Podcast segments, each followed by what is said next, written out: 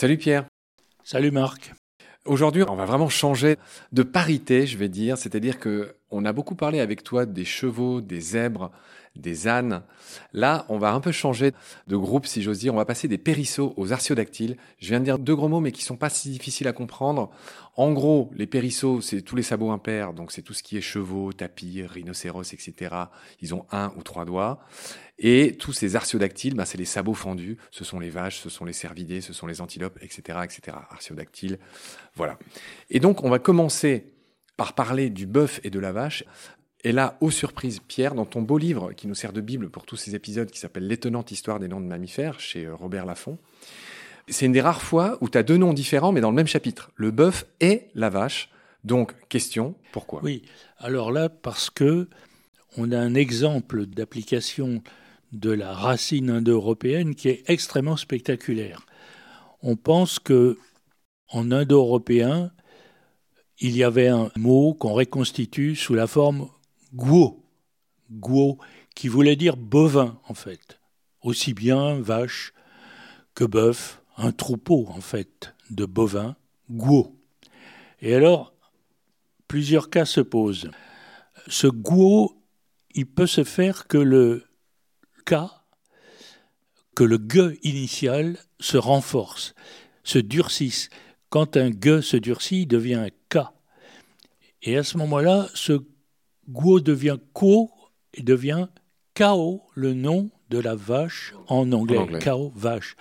Ou en allemand, Ku, la vache. Néerlandais aussi, danois, Ko. Et donc, on voit les, langues germaniques, là, qui arrivent avec le nom de la vache, qui vient de ce Guo, mais en ayant remplacé le G par un K. The cow en anglais et dit coup en allemand. C'était juste pour euh, bien clarifier ce que tu viens de dire. Oui, oui, oui, oui. Et alors, ce ge, il peut au contraire s'effacer et laisser la place au we qui suit. Et ce we devient un v et fait comprendre que le mot vache commence par un v ainsi. Alors, le mot vache vient du latin vaca. Vaca, les deux CA ne s'expliquent pas vraiment. C'est sans doute un mot très populaire, un mot d'agriculture, mais en tout cas, l'initiale va on considère qu'elle se relie à cette racine indo-européenne guo d'une manière générale. Et on arrive donc au mot vache.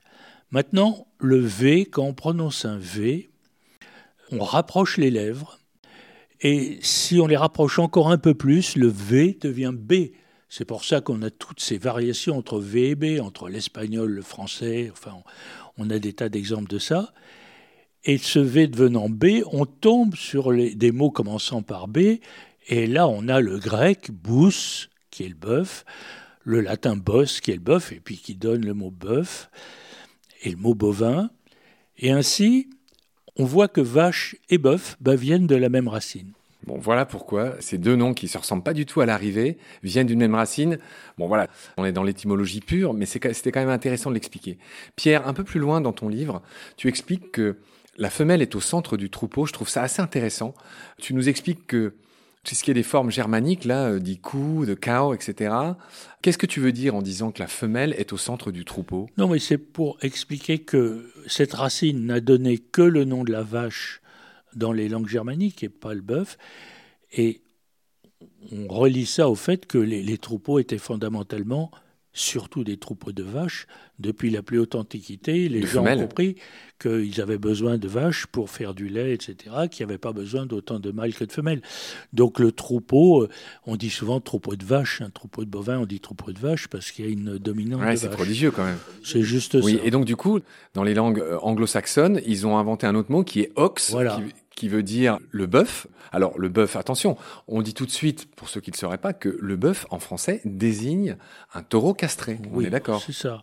Alors donc c'est là, c'est une autre racine effectivement, uxine, qui est venue euh, à l'appui des langues germaniques pour désigner le bœuf, euh, ox en anglais hein, et ox en, allemand.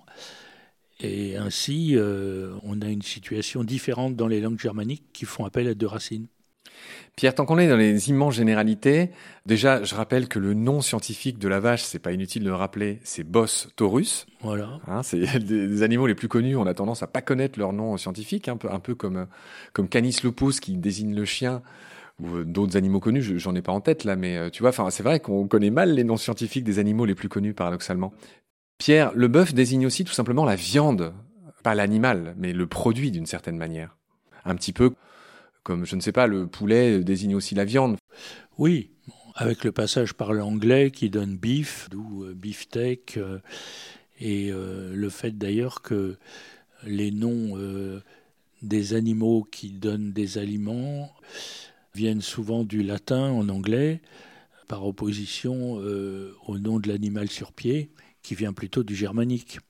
Pierre, tu voulais nous dire un mot, ce qu'on fait assez rarement dans mènes concernant les langues slaves qui n'ont pas du tout. Il y a quelque chose de particulier ici. On avait vu d'ailleurs euh, le phénomène de tabou linguistique à propos de l'ours, si on peut se rappeler.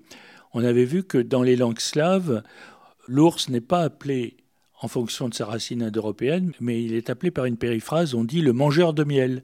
Ça donne Miedviet en russe, par exemple. Medvedev. Medvedev, qui veut dire fils d'ours, en fait. Eh bien là, c'est un peu la même chose. La vache n'a pas le nom indo-européen dans les langues slaves. Elle est désignée par une périphrase qui veut dire animal cornu. La corne, corps, et donc la vache en russe se dit korova. Ça veut dire animal qui a des cornes. Voilà, c'est tout à fait analogue. la vache était tabouée en quelque sorte dans cette région. Le bœuf, euh, il se trouve qu'il se dit tout à fait autrement, mais là, on est un peu gêné parce qu'en russe, c'est vol, le bœuf, et c'est d'origine inconnue. Très bien Pierre. Ainsi s'achève notre premier épisode, on va dire, sur la galaxie euh, veau, vache, euh, taureau, bœuf, et je te retrouve très vite pour la suite. D'ici là, prends soin de toi. Salut. Salut Marc.